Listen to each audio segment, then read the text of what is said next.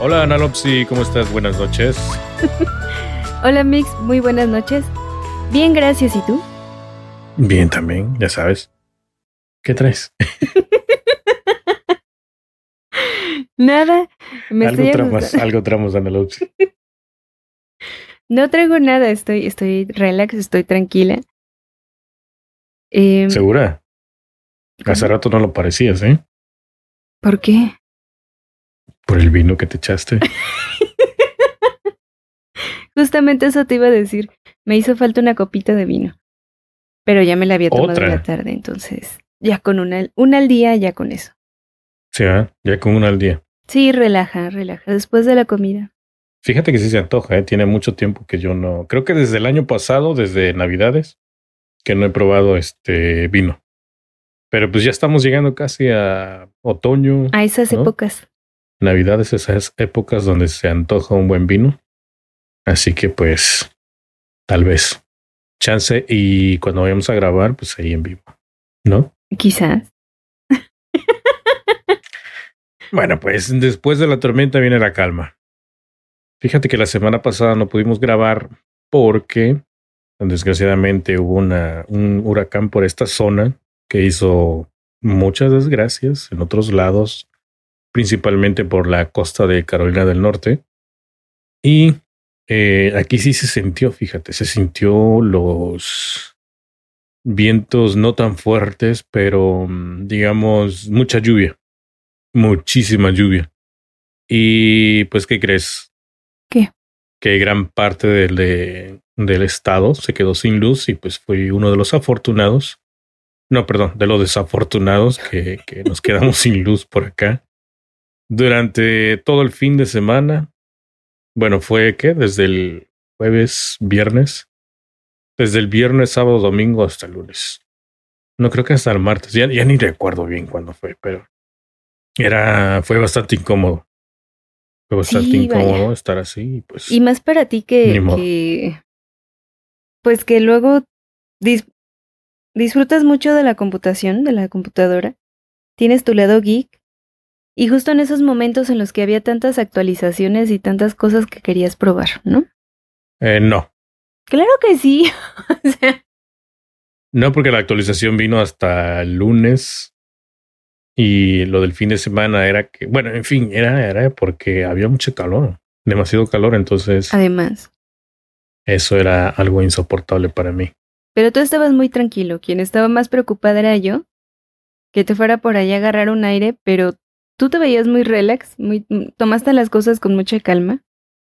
Bueno, usualmente grabamos entre martes, miércoles y jueves, ¿no? Entre esos tres. depende, depende del día. Depende del día como, como esté, ¿no? Ajá.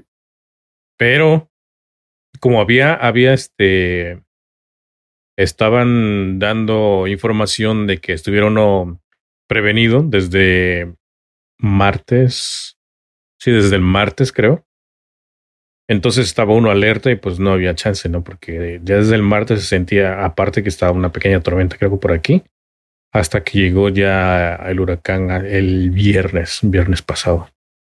Ya fue cuando tocó tierra aquí en las costas de Carolina del Norte.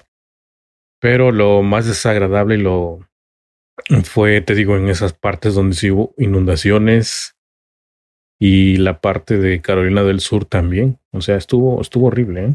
Sí estuvo bastante, bastante mal y muchas personas fueron afectadas. Sí, eso es lo, lo más triste. Así es. Y también lo importante es que muchos sí tomaron las precauciones, ¿no? Que se les estuvieron. Claro. Advirtiendo. Exactamente. Y bueno, ¿por qué estoy contando esto? Porque eh, debía aprovechar el tiempo que estuve a oscuras, ¿no? Y leer alguna novela el cual sí hice, pero era tanto la incomodidad que la verdad no me, no me sentía bastante cómodo.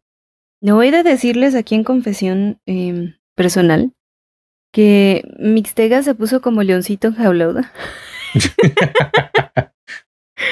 ya no llevas qué hacer, estabas, eh, estabas delirando por el calor, por, por estar en esa situación, ¿no? Mm, Sí, claro. Estuve a punto de irme a dormir en el carro, pero dije no, tengo que aguantar, tengo que aguantar. Bueno, el chiste es que me puse a leer una novela por ahí que ya próximamente vamos a dar reseña también. La esperamos.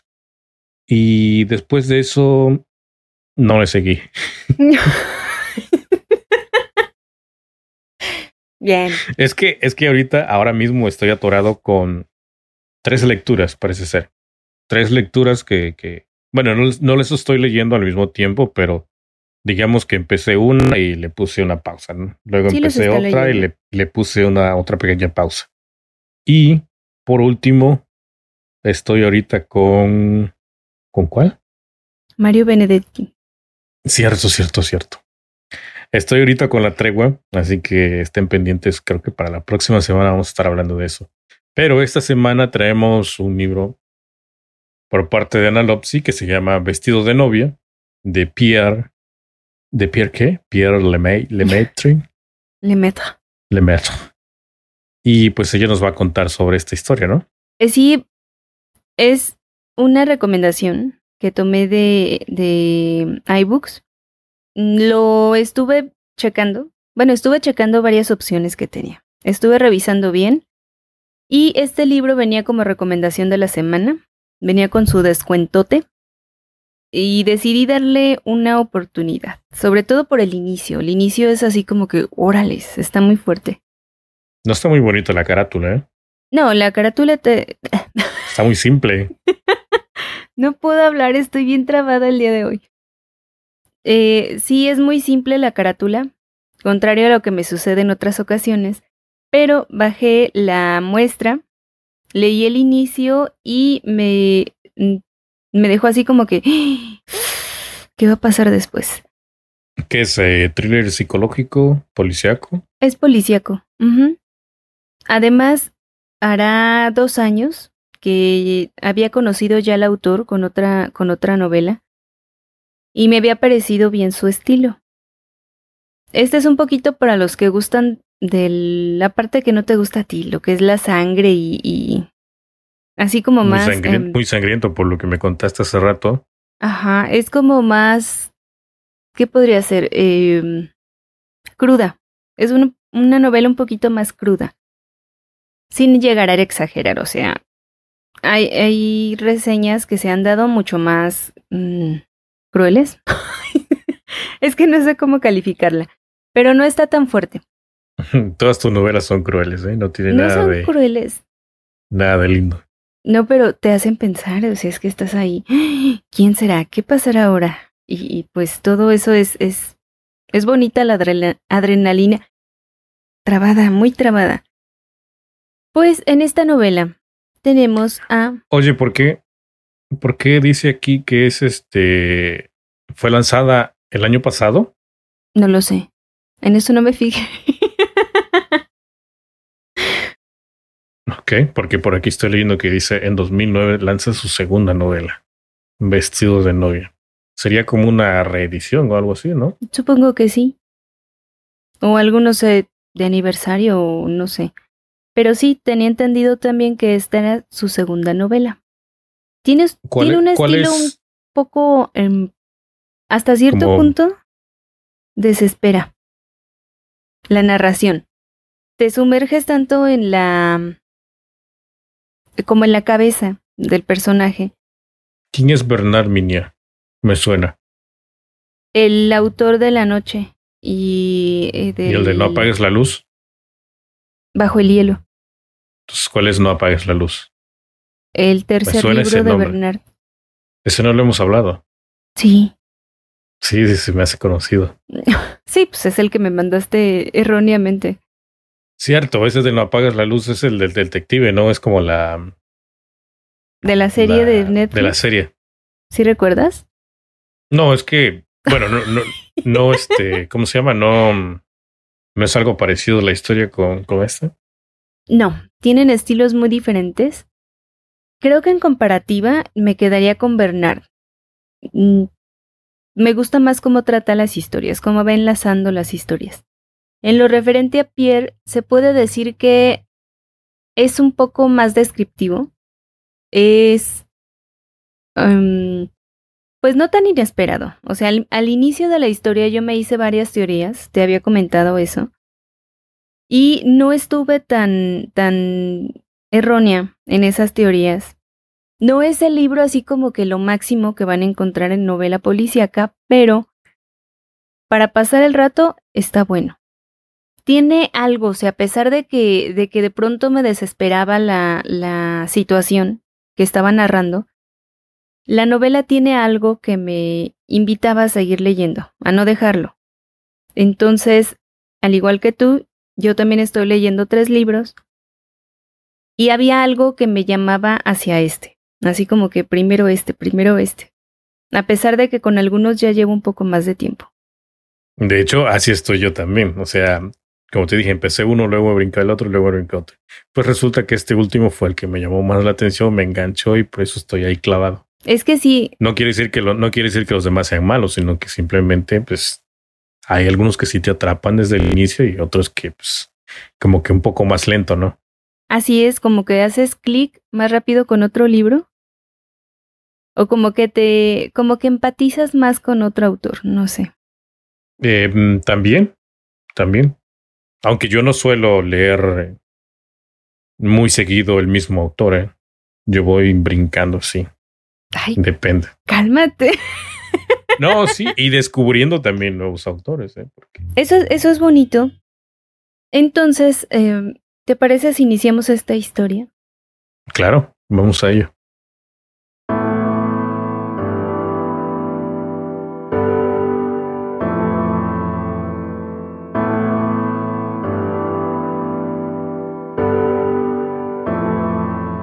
Mira, en primer lugar el nombre de la novela como que no me atrajo tanto la atención. Tampoco la carátula, pero dije, bueno, lo están recomendando, algo bueno debe de tener. Bajé la muestra, la estuve checando y la novela inicia así. Sophie es una mujer de mediana edad que trabaja de niñera en una casa y cuida a un niño de 6 años llamado Leo.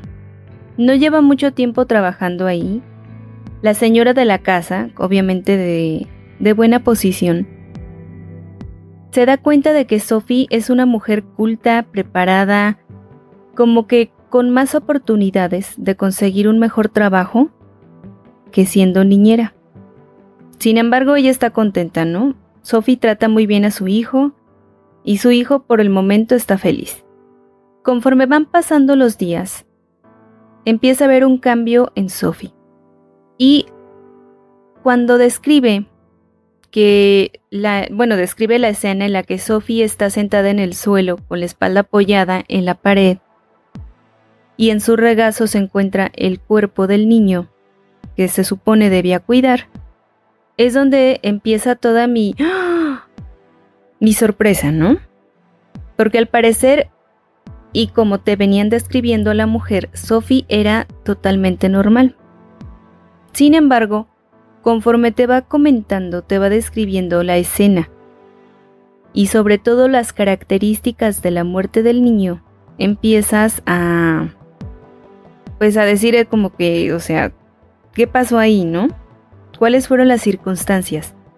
De ahí, de esa escena, te lanza al pasado a donde inicia toda toda la historia de Sophie. Te cuenta que ella era una mujer felizmente casada, con un trabajo estable y que no tenía tantas complicaciones en la vida. Sin embargo, con el paso del tiempo empieza a percibir ciertas fallas de memoria, ciertas... Eh, ya sabes, o sea, a quienes se le olvidan las cosas, o a quienes se le pierden cosas, o somos hasta cierto punto distraídos y lo hemos comentado muchas veces tú y yo, que olvidamos cosas o cuando tú tratabas de abrir otro carro o... ya, Analopsi, supéralo, eso ya tiene años, años que sucedió. Ay, pero aún así era muy gracioso. No, no fue gracioso. No para ti, Ay, bueno. Entonces decía yo que hay muchas personas distraídas y que pasan de perder el celular o perder los lentes. ¿No te ha pasado, porque tanto Mixtega como yo usamos lentes, ¿No te ha pasado que luego buscas tus lentes desesperadamente y no te das cuenta que ya los tres puestos? Sí me ha ocurrido en una par de ocasiones. Y es desesperante porque tú estás con el tiempo medido, con las prisas y dices, ya me tengo que ir y no los encuentras, pero tu cabecita no reacciona que los tienes puestos. O las llaves. Muchas veces perdemos las llaves y no sabemos ni dónde están, hasta que pasa mucho tiempo y después las encontramos. De este tipo de sucesos le pasaban a Sophie. Perdía las llaves, le robaron su bolsa, perdía la agenda. Em, ella estaba completamente segura de hacer cosas y después resultaba que no las había hecho. Tenía pequeñas pérdidas o lagunas en su día a día. Obviamente esto no, al inicio esto no fue todos los días, era como que paus, no, como que esporádico cosillas por ahí desaparecían, muy muy esporádico. Conforme va pasando el tiempo y también crece la tensión de Sophie, empieza a acrecentarse ese problema suyo de memoria. Empieza a perder cosas realmente importantes como trabajos que debe de presentar, el regalo de su esposo, citas que pierde, eventos con los que había planeado ir con su esposo y de pronto se da cuenta que no hizo reservaciones. Muchas cosas así le suceden a Sophie. Sin embargo, la mayoría de esas cosas las pasa como... se pasan desapercibidas para su esposo Vincent. Sophie se da cuenta que cada vez es más notoria su falta de memoria y también su nerviosismo. Empieza a comprar, ya sabes, eh, pastillitas así como naturistas para dormir, dormir mejor o gotitas naturistas para la memoria. Cualquier cosa que ayude, ella lo compraba y lo tomaba. Sin embargo, nada ayudaba. Todo seguía igual, al contrario. La situación parecía como que ir em, en crisis cada vez más grande, mientras más se acrecentaba la tensión emocional de Sophie. Obviamente ella no quería que su esposo se enterara de nada, quería que Vincent fuera completamente feliz, eran un matrimonio feliz y ella quería asegurarse que así, así siguieran siendo durante mucho tiempo más. Pero con el paso del tiempo, la mente de Sophie está tan perdida que incluso se mete en problemas con la policía. Ha robado en dos ocasiones en una tienda y como que desafortunadamente no puede evitar que su esposo se entere de la situación. Va a visitar a un doctor, el doctor le dice que lleve un diario con las cosas que ella va perdiendo. Y así empieza a notar todo, ¿no? O sea, perdí el reloj que me regaló mi papá, lo había dejado en tal lugar y bla, bla, bla. Llevaba un diario minucioso. Conforme pasa el tiempo, va llenando su diario de cosas pero un día su diario también desaparece. No todas las cosas desaparecían así nada más, desaparecían y al poco tiempo aparecían en otro lugar, completamente ilógico para la mente ya de por sí medio dañada de Sophie. Un ejemplo muy claro, em, cuando nosotros, volviendo al tema de las llaves, solemos dejarlas en un lugar, o sea, juramos que los dejamos en ese sitio, pero resulta que no están en ese sitio donde nosotros siempre los dejamos. Y andamos como locos buscando por todos lados o jurando que ya perdimos las llaves y resulta que las dejamos arriba de la mesa, ¿no? Una cosa tan, tan simple. Fíjate que una de mis tías es así, haciendo paréntesis, es bien distraída. Bueno, en general somos distraídos, ¿no? Pero esta tía en particular tiende a ser un poquito más distraída de lo, de lo habitual. Y un día salió a, ya sabes, las compras en su carro y bajó al mercado, traía las bolsotas del mandado y todo esto, y se regresó en la combi. Y cuando baja de la combi, se acuerda que se había llevado su carro. O sea, se fue en carro, lo estacionó, se fue a las compras, se le olvidó que se había llevado su carro y se regresó en transporte público a la casa. Entonces. eso sí es ser bien distraída, ¿eh? Sí, en esta parte de la historia me daba. Pues, sí, o sea, sí había partes que me daba risa, que no tenía nada que ver con, con el lado cómico, pero lo relacionaba mucho con mi tía. Entonces no podía evitar eh, reír por esas cosas. O sea, tiene de, anécdotas que le han pasado como no tienes idea. Entonces, volviendo a la, a la historia, Sophie está cada vez más perturbada. Un doctor le aconseja que la internen para tratar su caso con más atención, para tenerla bajo observación, pero ella tiene mucho miedo, tiene miedo de internarse, de volverse más loca, de perder su casa, de perder a su familia, a su marido, de perderlo todo. Pero toda esta situación obviamente trae consecuencias y empieza a tener problemas con su esposo y con la mamá de este. La suegra y Sophie nunca se llevaron bien.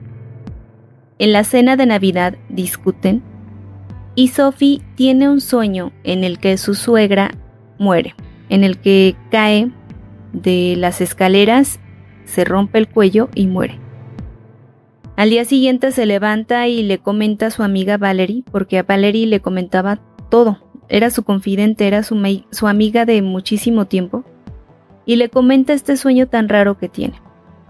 A mediodía llaman de, la, casa de su suegra diciendo precisamente eso, que su suegra tuvo un accidente después de que ellos se fueron de la fiesta y efectivamente cae por las escaleras y se rompe el cuello. Para Sophie es algo impactante, se siente hasta cierto punto con remordimientos por haber pensado o haber tenido ese sueño, pero no le da mayor importancia. Al poco tiempo, lo único que te, te explican o te dicen es que Vincent, su esposo, sufre algún tipo de accidente. Y de ahí te transporta inmediatamente al presente.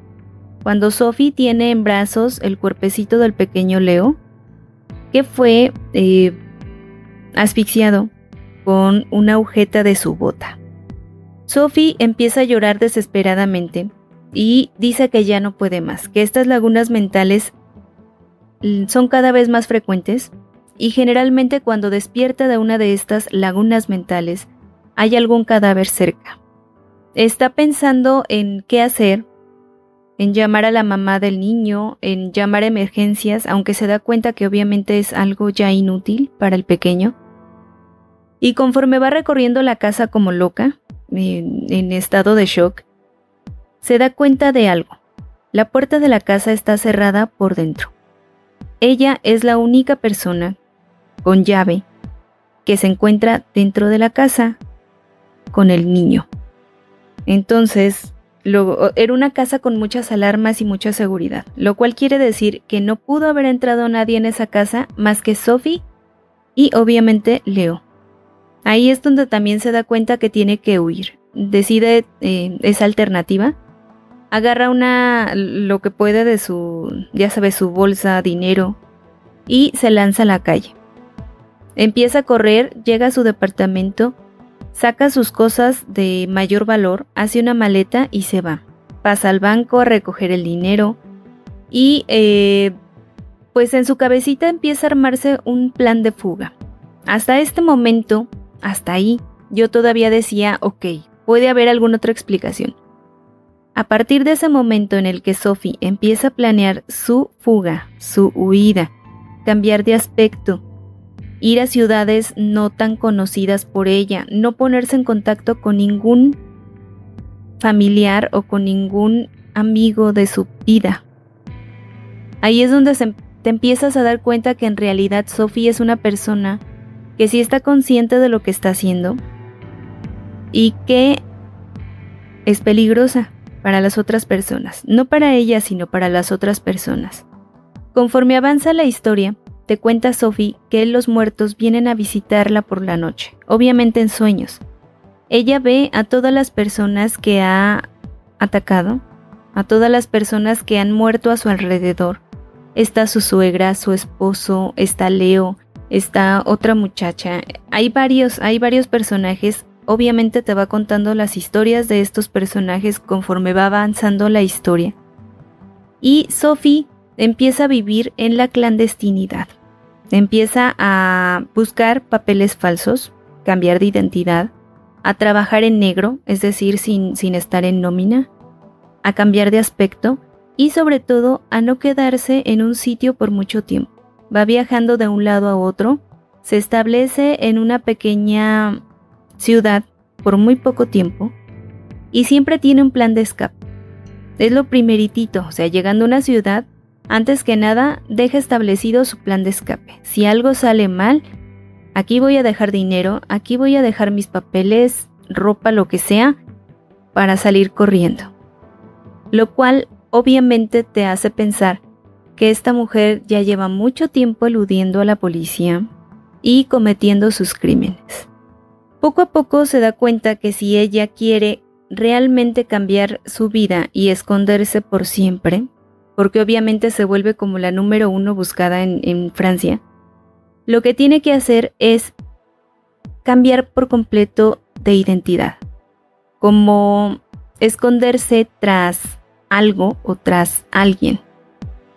Así es como decide meterse a una agencia para encontrar marido y como ya tiene papeles falsos, la, se le hace más fácil.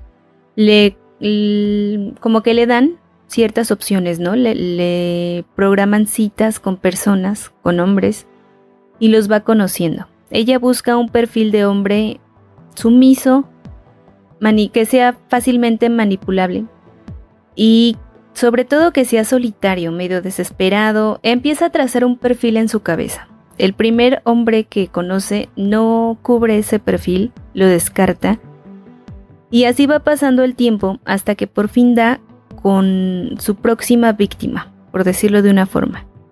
Empieza a salir con esta persona que es un soldado de no sé qué de comunicaciones, y así es como Sophie empieza a tener esta idea o esta, bueno, más bien esta telaraña de ideas de que todo puede estar bien. Necesita cierto tiempo para convencer a este, a este tipo, a este hombrecito, de que es la persona correcta para él y de que se pueden, ya sabes, casar. Así es como va pasando el tiempo. Sophie no tiene mucho tiempo en realidad, porque sus papeles falsos digamos que tenían una fecha de caducidad. O sea, le dicen, sí te van a servir por un tiempo, pero por un tiempo muy corto. Ella se esfuerza cada vez más en sus citas y logra lo que creía hasta cierto punto muy difícil. Logra que este hombre dé el siguiente paso y se comprometan para casarse. No se conocen muy bien, va pasando el tiempo y bueno, los días, no el tiempo, van pasando los días y empiezan a platicar cada vez más, digamos que hasta cierto punto Sophie empieza a tolerarlo un poco más, porque ella se da cuenta que es simplemente una herramienta para su escape, para su nueva vida, y punto, es todo. Así es como la, la vida de Sophie está a punto de cambiar. Se comprometen, se casan, y Sophie Presiente que su nuevo marido, al igual que ella, también tiene un pasado en el que esconde cosas. Como que ninguno de los dos ha sido 100% honesto con el otro. En una de esas ocasiones en las que ella está sumida en sus pensamientos, fumando y como ensimismada, ya sabes, empieza a preguntarse si realmente puede no llegar a ser feliz, sino tener un poco de tranquilidad con este hombre. Empieza a pensar si su cabeza puede estar tranquila o si por el contrario vuelva en días próximos a tener esas como rachas o esos ataques que le daban de ansiedad y si también va a deshacerse de este nuevo maridito, como lo llama ella, que acaba de conseguir. Esta es la historia de Sophie, esta es la historia de Vestido de novia. No les puedo comentar mucho más porque sería... Em, sería como que destaparles mucha historia.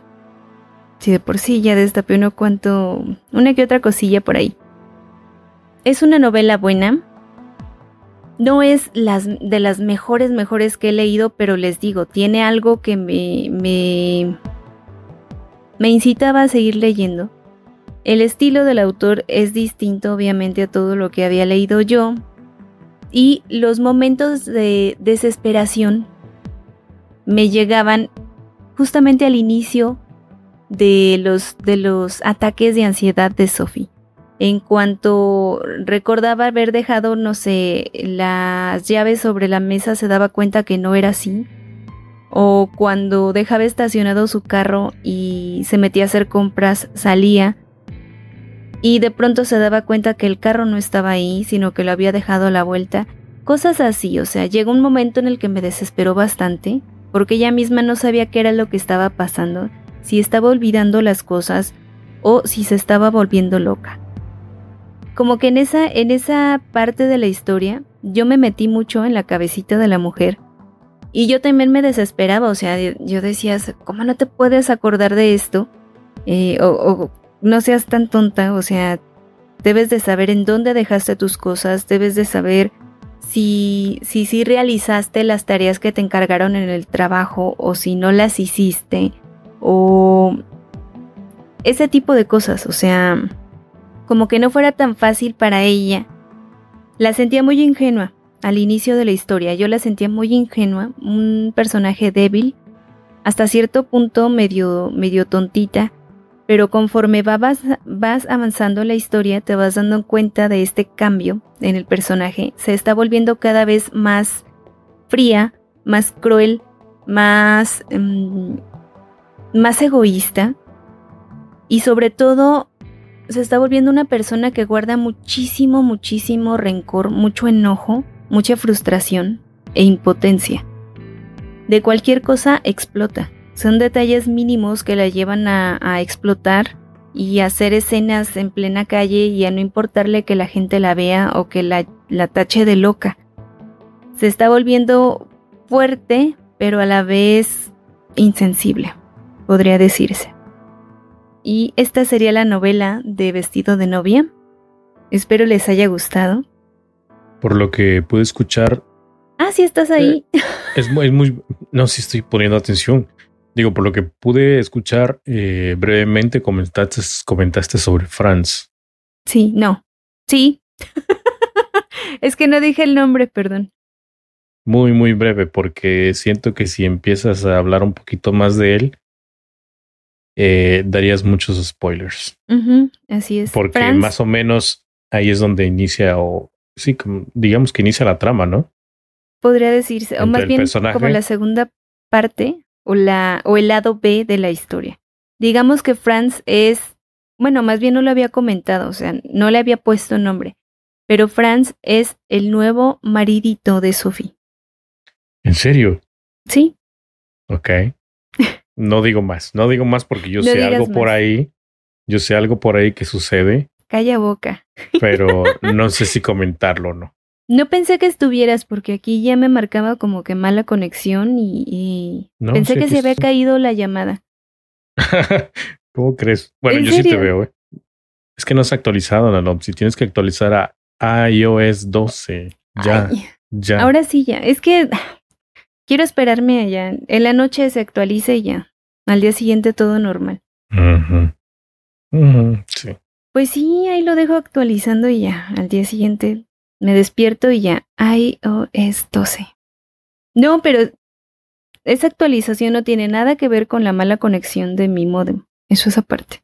Oye, ¿sí comentaste que la madre de Sofía era este psicóloga? Eh, no.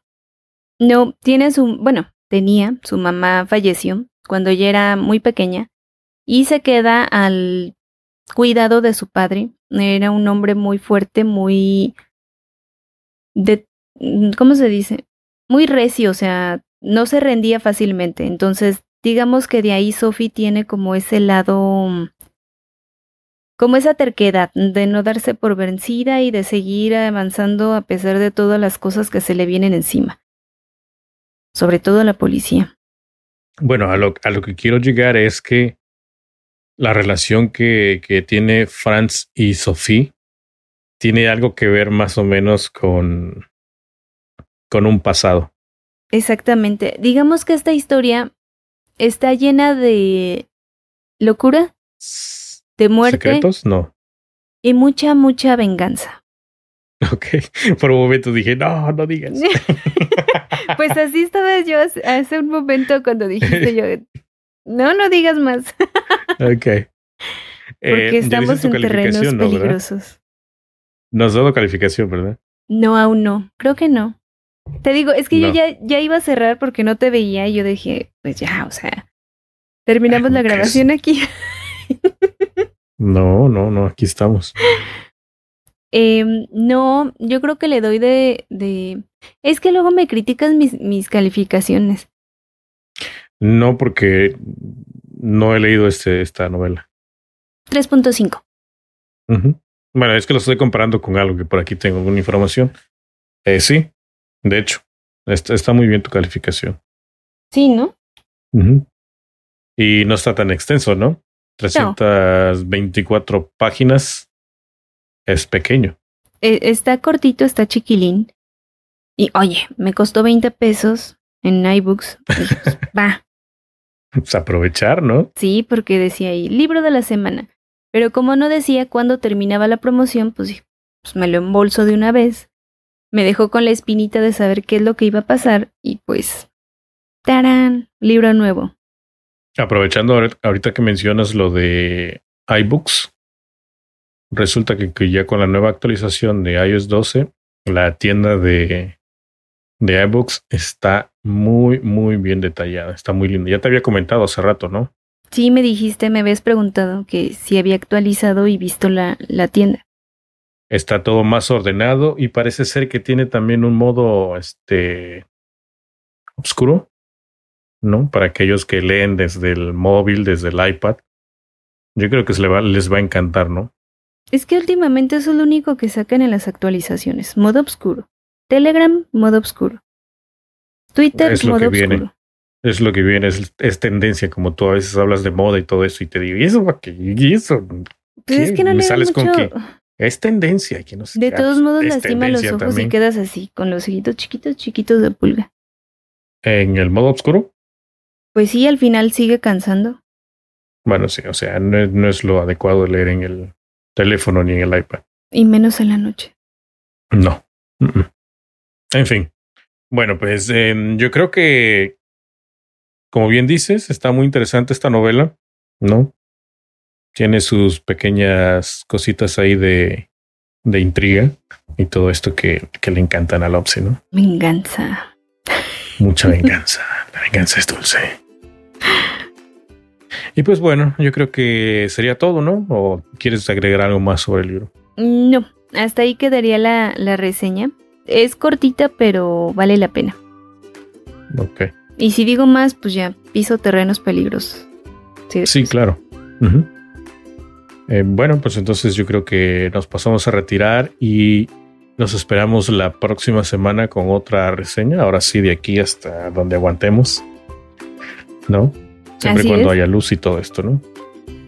Y bueno, no prometemos, pero vamos a hacer lo posible de la próxima semana eh, tengamos ya lista la, la reseña de la tregua. Que de hecho esa por ahí nos las recomendaron. No recuerdo muy bien. Pero hasta el momento es muy buena recomendación. Ya hablaremos sobre eso la próxima semana. Así que estén preparados. Todos los que le encanta este autor, Mario Benedetti. Y pues bueno, también eh, pues ya saben que nos encuentran, se- nos encuentran en mentesliterales.com. Ahí están toda nuestra información de redes sociales, de podcasts, cómo suscribirse y todo esto, ¿no? Sí, todas las plataformas donde Todo pueden encontrarnos. Y si no, pues también nos encuentran en iTunes, en Apple Podcast. Y de paso, pues ahí aprovechan y una reseñita no cae mal, ¿no? No, y, se les agradecería. Claro que sí. Bueno, Analoxy, entonces nos vemos la próxima semana. Y te traes un vino la próxima semana. No, el de hoy me dejó. me dejó muy, muy mal. Pero vamos a ver qué consigo para la próxima semana. Gracias por escucharnos y saludos a todos. Es. Hasta la próxima. Chao. Bye.